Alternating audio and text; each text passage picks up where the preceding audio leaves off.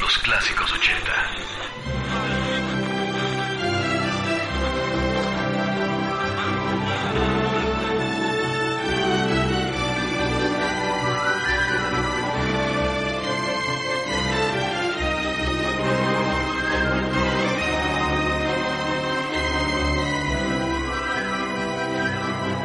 ¿Cómo olvidarlo, verdad? De la pantalla grande a la inmortalidad. Era 1982. Recordaron seguramente esa música del genio de John Williams. Un personaje imborrable, E.T., el extraterrestre. Bienvenidos, hoy es viernes, ¿saben? Hoy 20, 20 de julio 2012. Estamos por iniciar la emisión número 112 de este espacio dedicado a redescubrir, desempolvar, revivir los clásicos 80. Yo soy Jorge Ortiz Galindo, es un placer acompañarlos de nuevo y para esta ocasión haremos un viaje hacia 1982. Redescubriremos eh, qué sucedía en el verano de hace 30 años. Iremos a ese año en el flashback de Billboard. Revisaremos quién ocupaba el primer lugar en el Hot 100, pero también cuál era el álbum más vendido en el verano de aquel año. Ese clima me tiene un poco ronco.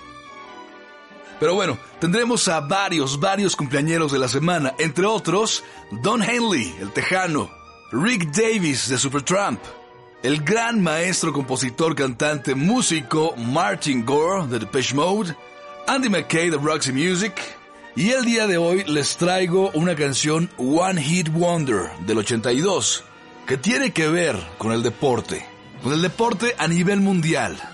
Y ya la escucharán al ratito. Además, el día de hoy el mexicano Carlos Santana cumple años.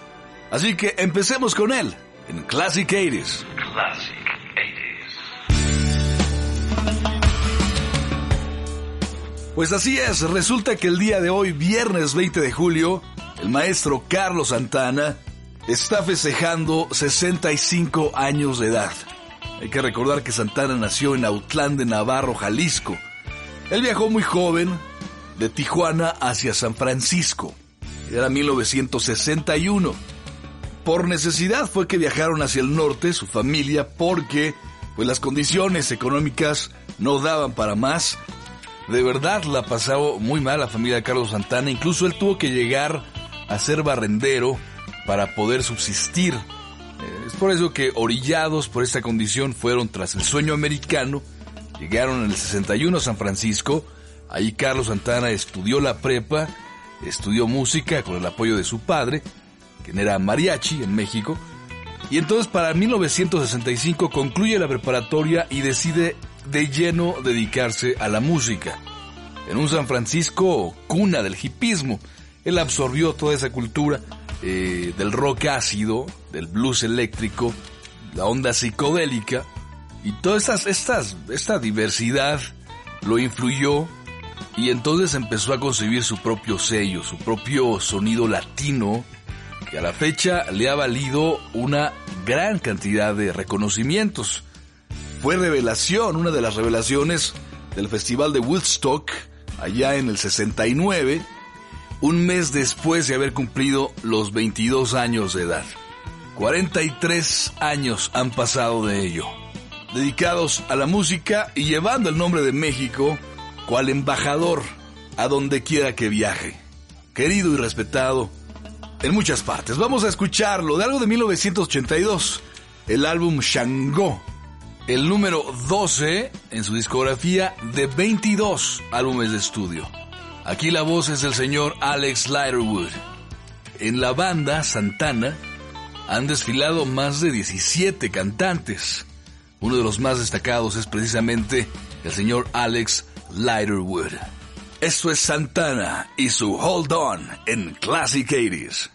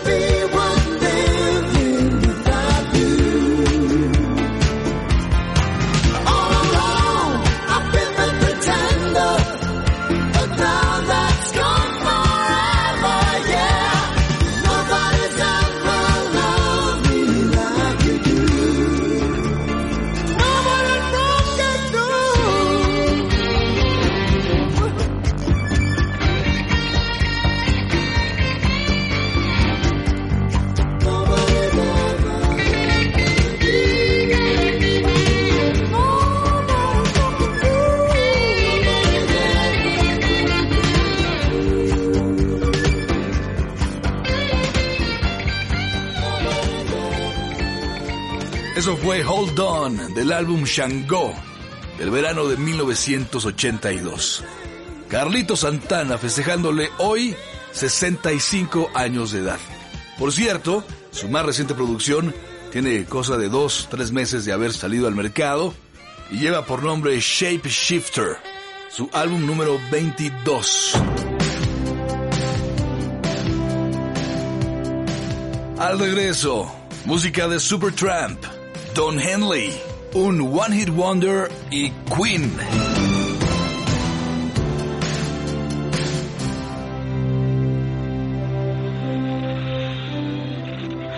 Classic 80s. Los clásicos 80. Classic 80s. Efemérides.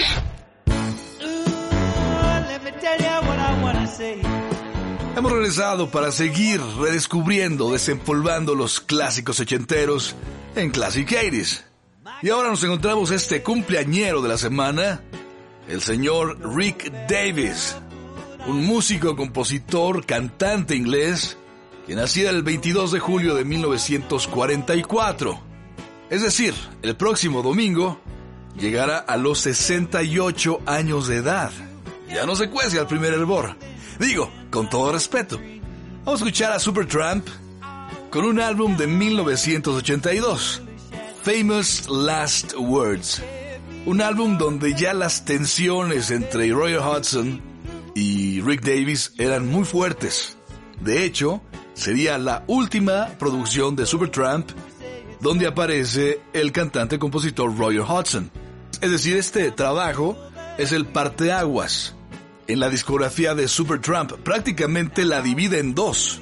Pero para ser honestos, lo mejor de Supertramp está de aquí, del 82, hacia atrás. La verdad. Pero vamos a disfrutar esta canción que goza de un solo de melódica en manos del mismo Rick Davis. Padrísimo. El fondo de esta canción, el mensaje es no darse por vencidos. Así que, pues, quien tenga oídos que lo escuche. Estoy seguro que la recuerdan. Es It's Raining Again. Supertramp en Classic 80s.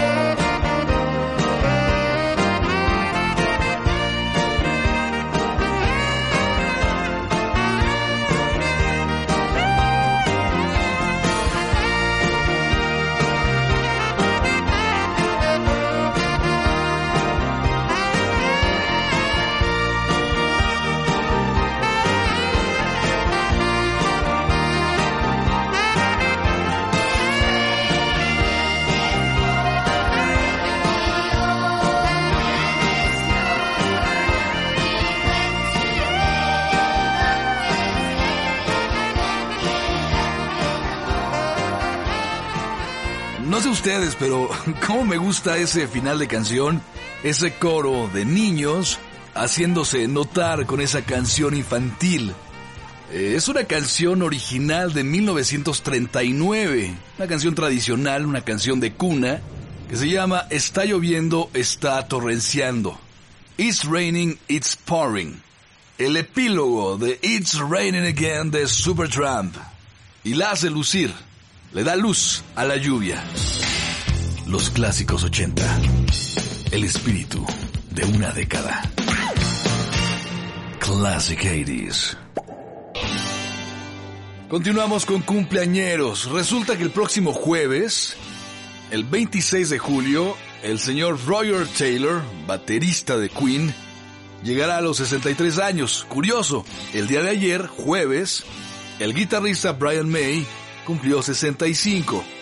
Repiten hoy y nos vamos a 1982, al verano del 82, tiempo en que se lanzaba al mercado el cuarto sencillo del álbum Hot Space, el décimo álbum de estudio de Queen. La canción fue escrita precisamente por Roger Taylor y se llama Calling All Girls.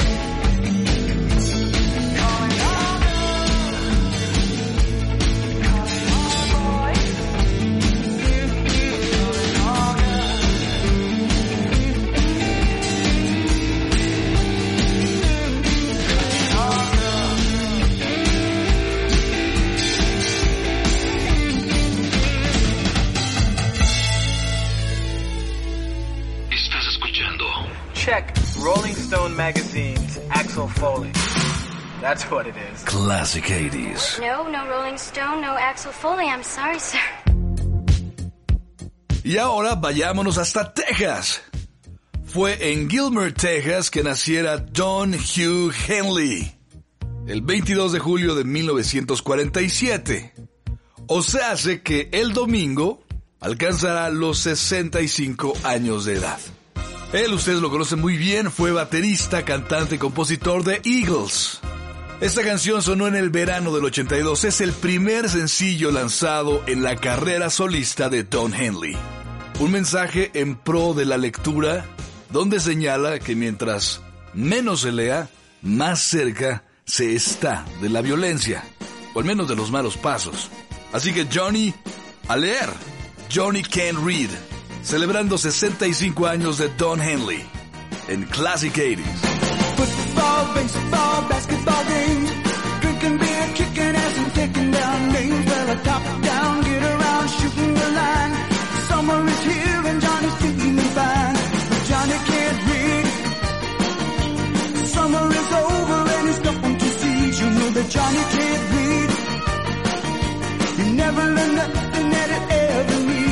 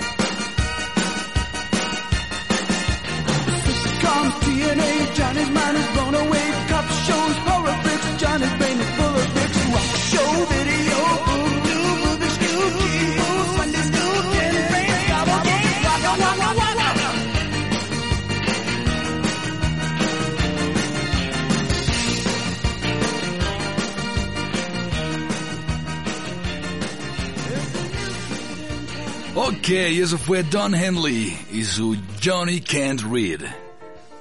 Fíjense que cada semana haciendo la selección musical de cada emisión de Classic 80 me he encontrado con una cantidad de canciones importante que son verdaderos placeres culposos, guilty pleasures.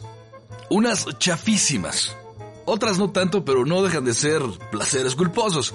Me he encontrado con varios One Hit Wonders, esas agrupaciones, cantantes o actos que llegan una vez con alguna canción y no volvemos a saber de ellos por el resto de nuestras vidas.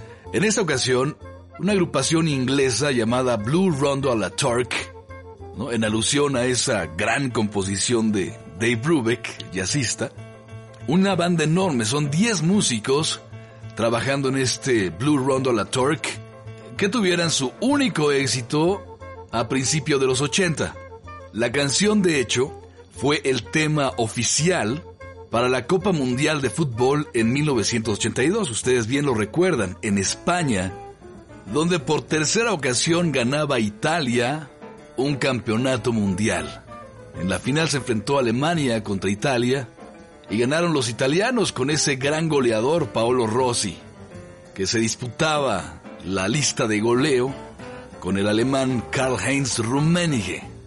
Mundial, dicho sea de paso, en el que México no calificó. Pero esa es otra historia. Esta canción sonaba por todas, todas partes del planeta. Un exitazo en Europa, llegó a primer lugar en Brasil, porque trae un ritmo muy, muy brasileiro, trae batucada. Vamos, es toda una fiesta, es todo un carnaval. Y lleva por nombre Me and Mr. Sánchez. Es un One Hit Wonder del verano de 1982. Blue Rondo a la Turk en Classic 80s.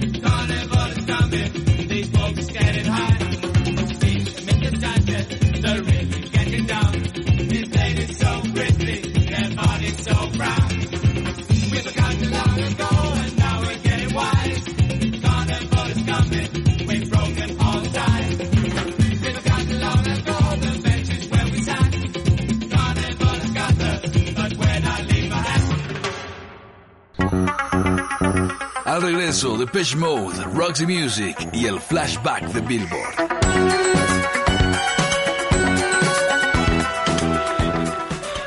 Estás escuchando Classic 80s. Efemérides. Cumpleañeros de la semana.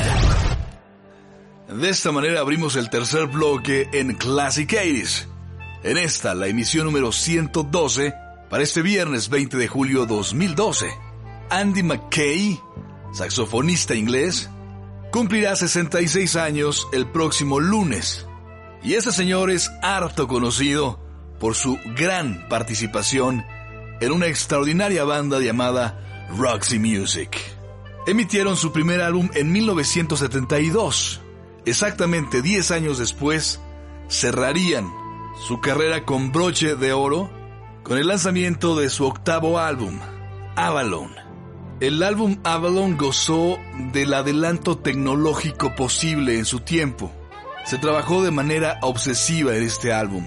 Se crearon capas y capas y capas de música en cada uno de los tracks.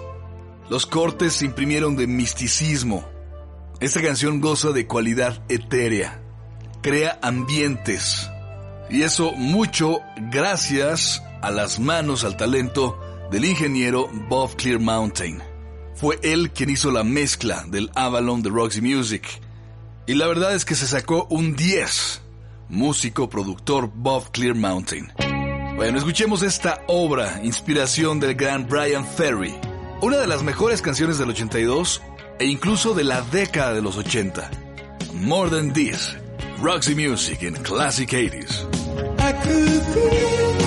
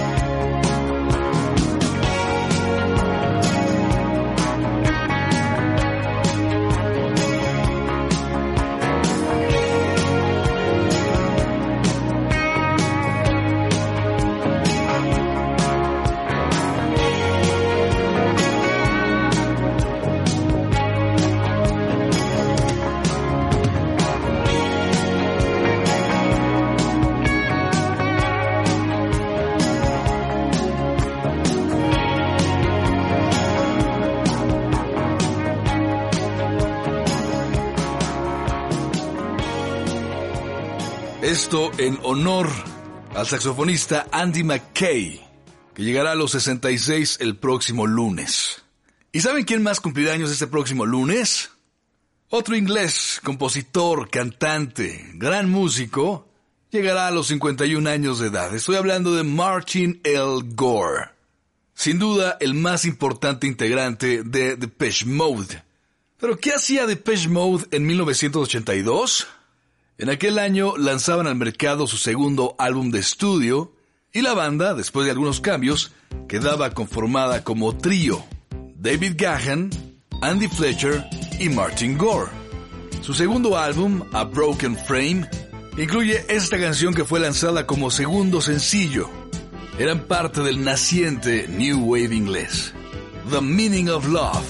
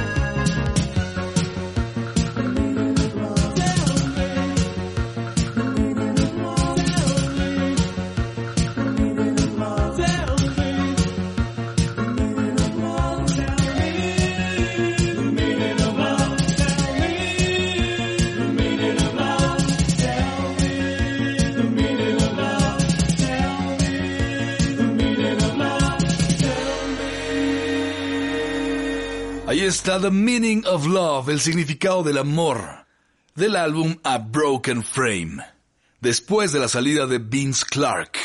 Y así es como Martin Gore asumía la composición de todas y cada una de las canciones que conformaban ese álbum.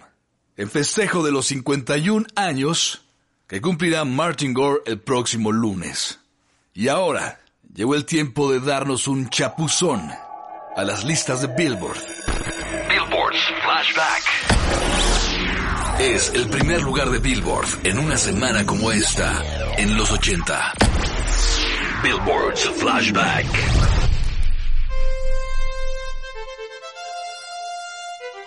Bueno, llegamos al 20 de julio de 1982. En la lista de los álbumes más vendidos de Billboard estaban provenientes de grandes bandas. Por un lado estaba Jeffrey Downs de The Buggles, estaba Steve Howe de Jazz, estaba Carl Palmer, el baterista de Emerson Lake and Palmer, y proveniente de King Crimson venía el bajista John Wetton, que también formara por algún periodo en los 70 parte de Roxy Music. Este cuarteto de talentos se hacía llamar Asia, Asia.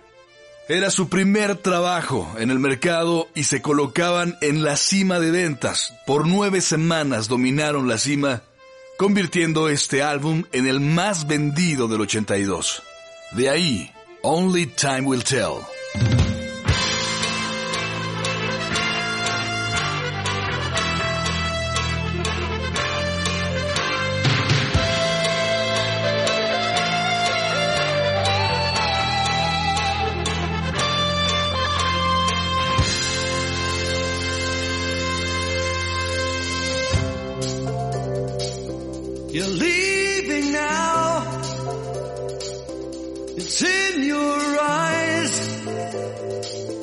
There's no disguising it. It really comes as no surprise to find that you planned it all along. I see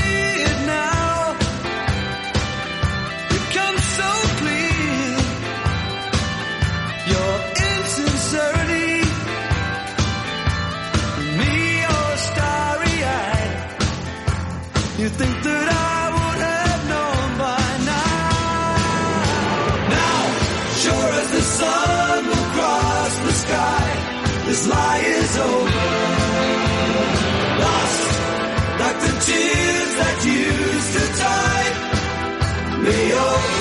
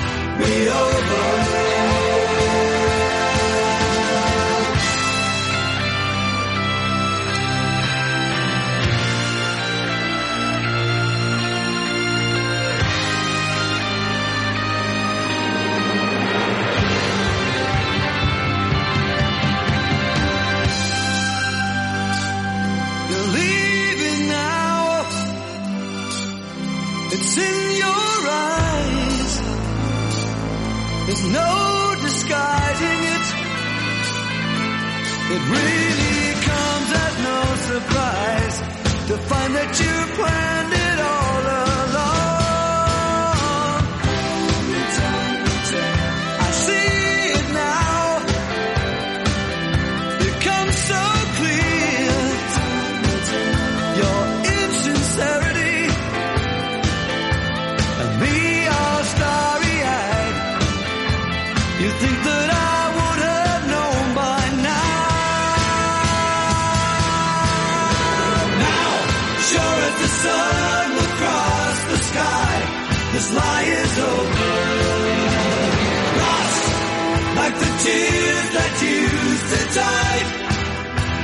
me over.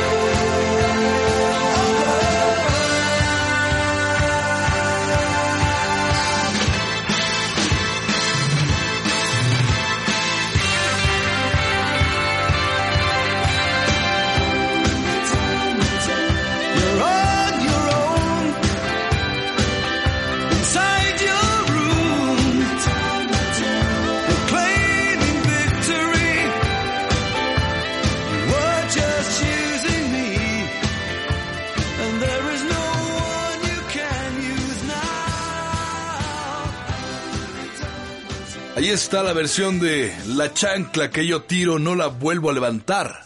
De este supergrupo Asia, Only Time Will Tell. Y ahora vayamos a la lista del Billboard Hot 100. Billboard's Flashback. Y ya con esto me despido, no sin antes agradecer su atención y enviarles un fuerte abrazo donde quiera que estén.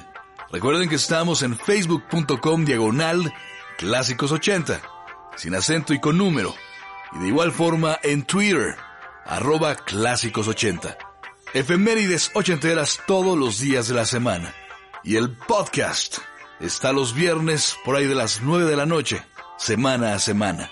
Si les gusta esto, compártanlo con sus mejores amigos. Deseo que tengan el mejor fin de semana posible. Hace 30 años la canción que ocupaba la cima de Billboard era esto y traía consigo mucho sintetizador, música electrónica. Una nueva ola se cernía sobre Norteamérica. Prácticamente con esta canción arrancaba esa segunda invasión musical proveniente de Inglaterra. Por ello se le llamó New Wave. La canción había sido lanzada seis meses antes en Inglaterra y había logrado grandes alcances.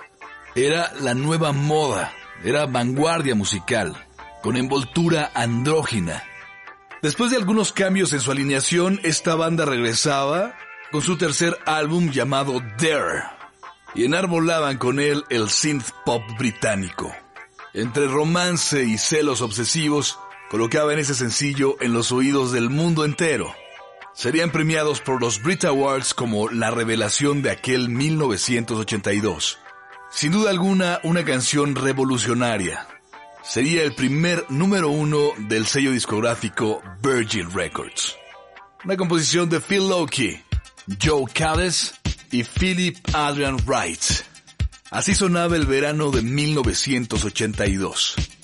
Durante tres semanas consecutivas ocupó la cima de Billboard. La segunda invasión británica había comenzado. Es el New Wave de The Human League, Don't You Want Me, en Classic 80s.